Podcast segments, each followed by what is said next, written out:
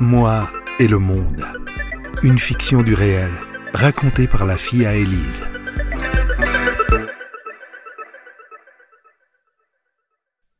Surtout, mais surtout, je vous recommande, si vous croisez ma mère, ne la regardez pas dans les yeux, hein. sinon vous êtes foutu. Parce que quand elle vous chope le regard, elle rentre à l'intérieur de vous et elle aspire toutes les informations que même votre subconscient y connaissait pas. Ah, mais je plaisante pas, hein. Elle est géniale. Elle doit être en lien avec des forces surnaturelles, des énergies qui viennent du cosmos. Elle est connectée. Par exemple, on est au restaurant, tranquille. Elle est d'excellente humeur, comme à son habitude. On mange un plat du jour honnête, mais complètement banal. Et là, mais moi, j'ai jamais mangé un poulet aussi bon que ça de toute ma vie. Non, mais ça, c'est vrai. Appelez-moi le cuisinier. Sur ce, le cuisinier arrive, un couteau à la main, des fois que le client il serait pas content. Il y a un problème. Ma mère. Je dois vous dire qu'avec ma fille, elle est comédienne en bas Genève, hein, faudra aller la voir, hein. On n'a jamais mangé un poulet aussi bon que ça de toute notre vie, hein. Non mais ça c'est vrai. Dis-moi, Rebecca, dis-moi. Moi, euh, euh, oui, oui. Mais comment vous avez fait bah, Le cuisinier. Bah, c'est-à-dire que j'ai pris un poulet. Un poulet Tu vois, je t'avais dit, j'étais sûr. Mais quelle bonne idée vous avez eue. Puis alors on sent la différence avec ceux des magasins, hein Là, petit silence, elle lui chope le regard. Vous, on sent que vous êtes un homme indépendant, hein Vous aimez pas tant le chenille. Il sourit, il est foutu, elle passe la deuxième. Montre-moi ta main. Oh non, non, s'il vous plaît, ne donnez pas la main, ne donnez pas. Il donne. Mmh, je vois que votre cœur, il a été blessé. Hein. Vous avez beaucoup souffert à cause d'une femme. Là, les 120 kilos du cuisinier se réduisent comme sa sauce au poulet. Hum, et puis je vois là, oui, oui, la ligne ici qui descend.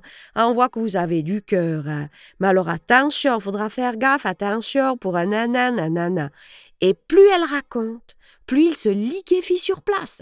Il finit par fondre en larmes, assis à notre table, avec mon verre de vin rouge à la main.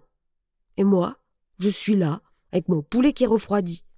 Elle a réussi à faire pleurer mon gynécologue, une vendeuse chez H&M, un étudiant en architecture euh, dans le train entre Gland et Nyon, le mec du guichet de la poste à Martigny et pratiquement toutes mes copines. Tout ce que tu n'as pas envie d'entendre, tout ce que tu ne veux pas savoir, ma mère te le dit.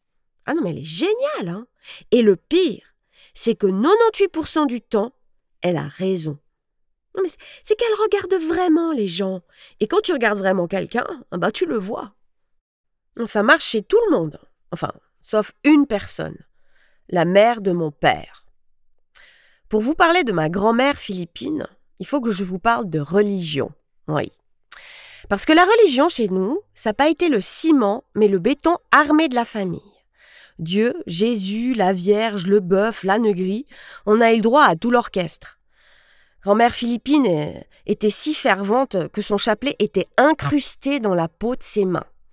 On vivait dans la même maison que la mère de mon père, donc grand-mère philippine, nous à l'étage et elle au rez-de-chaussée. Ce qui était très pratique pour elle pour surveiller nos allées et venues. Je l'avais d'ailleurs surnommée la tour de contrôle. Quand ma mère passait le pas de la porte, vêtue de sa petite jupe, grand-mère philippine moyonnait en patois. Oui, alors moyonner pour les non-valaisans, ça veut dire grommeler. Mon Dieu, mon Dieu, mon Dieu, va tous brûler en enfer. Péché d'orgueil, ma nagette papalette. Toujours trop maquillée, puis ce rouge aux lèvres. Péché d'orgueil, mangiamo, tout le monde avec. Des robes avec des décolletés. Péché d'orgueil. Ma grand-mère avait vécu 43 ans avec mon père, alors la partager avec une femme lumineuse et magnifique, ben, c'était pas facile à digérer. C'est pas bon une femme trop jolie, ça c'est que des problèmes. Moi, j'aurais voulu que mon Richard, il épouse Mireille Mathieu. Ça, c'était des femmes, Mireille Mathieu.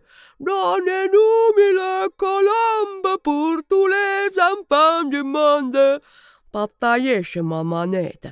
Oui, bon, ça c'est vrai, c'était une bosseuse. Ça, je dois reconnaître, ça c'est vrai. Puis bon, ben, quand je suis devenue malade, c'est elle qui s'est occupée de moi. C'est vrai. J'ai fini par l'aimer, mon péché d'orgueil. De son vivant, on devait suivre l'église intégriste d'Écône, dirigée par Monseigneur Lefebvre. Oh, Qu'est-ce que j'ai entendu ce nom Monseigneur Lefebvre? Alors, pour vous situer euh, la confrérie de Monseigneur Lefebvre, dans les années 70, le pape Pie X propose des réformes pour s'adapter à l'époque. Mais l'archevêque euh, Marcel Lefebvre, il n'est pas du tout d'accord. La religion, pour lui, c'est pas fait pour rigoler, et on va pas changer des rites qui existent depuis 19 siècles. Alors il part en claquant la porte. Il vient en Suisse, d'abord à Fribourg, et enfin, il trouve des copains pour fonder sa fraternité de curés sombres. Et il s'installe près de Ried, à 20 km de chez nous. Mais youpi, mais quelle aubaine On a tous pris la carte de membre. Parce que chez nous, fallait pratiquer, hein. Sinon, tu finissais par brûler en enfer. Les jeudis soirs, c'était le groupe de prière. Bon, moi j'aimais bien y aller. Mais je comprenais pas pourquoi les gens y faisaient la gueule. Seul le visage de maman, entouré de son foulard rose, dégageait un sentiment de, de bonheur et de beauté, et quand elle baissait ses paupières, j'étais fascinée par ses lèvres qui remuaient au rythme des prières. Moi, petite. Psst, maman, pourquoi les gens y font tous la gueule? Elle. Parce que Jésus l'est mort sur la croix.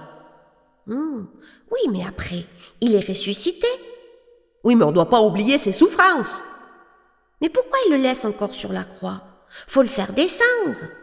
Mais tais-toi maintenant et prie si tu veux gagner le ciel. Ah, la grande phrase. Gagner le ciel. Hum. Et le dimanche, on avait le service dominical à Écône. 2h45 de messe en latin. Alors c'était physique. Hein. Debout, assis, à genoux. Debout, assis, à genoux, à genoux, assis, debout, debout, à genoux, assis, genoux, assis, debout, debout, assis. Ah, mais je réalise. Mais je crois que ça vient de là, mes cuisses de dinde. J'avais vu une messe gospel à la télé et j'avais trouvé ça génial, cette énergie, parce que ça chante, ça danse. Alors pour prouver à ma maman que ça serait bien de rajouter de la joie dans, la messe de Monseigneur Lefebvre, j'ai attendu le premier chant le dimanche suivant. Agnus Dei, qui tolis peccata mundi, dona misere nomi. Agnus Dei, qui tolis peccata mundi, dona nobis facem. Agnus Dei, qui tollis peccata mundi, dona nobis, dona nobis, dona nobis pacem. Oh, oh, oh, Lord. Ma grand-mère a failli avaler son dentier. Elle a demandé que je me fasse exorciser.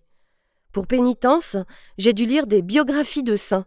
Bernadette Soubirou, Sainte Catherine Labouré, Marthe Robin, Saint Rita, curé d'Ars, Padre Pio. Ah ben, ils ont pas rigolé tous les jours. Hein. Tu savais, toi, que la Vierge, elle pouvait apparaître n'importe où et n'importe quand. Non seulement Dieu, il voit tout et il nous surveille, mais en plus sa mère, elle peut débarquer. Et après, bah t'es obligé de devenir saint. Mais moi, je voulais pas être une sainte. J'avais une carrière d'agent secret qui m'attendait. Oh, petite, je disais S'il te plaît, Sainte Vierge, ne m'apparais pas, ne m'apparais pas. Et puis quand t'es saint, tu souffres. Tu peux te faire brûler, tu peux te faire plucher, t'as des trous partout qui viennent dans ton corps, des stigmates. Ah non, moi je dis que saint, c'est pas un bon métier pour moi. Dieu, tu peux sortir de la salle de bain, s'il te plaît J'ai à réfléchir.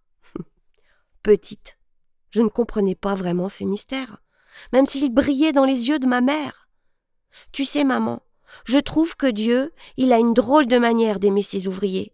S'il faut souffrir pour gagner le ciel, moi j'aime pas. Moi je veux du bonheur. Alors Dieu, il va pas m'aimer. Pourquoi rêver d'un paradis? C'est maintenant et c'est ici qu'il faut unir nos rêves et nos joies. Si demain on dit plus tard et si demain c'était trop tard pour partager ce bonheur. Alléluia. Alléluia. Alléluia. Alléluia. Alléluia.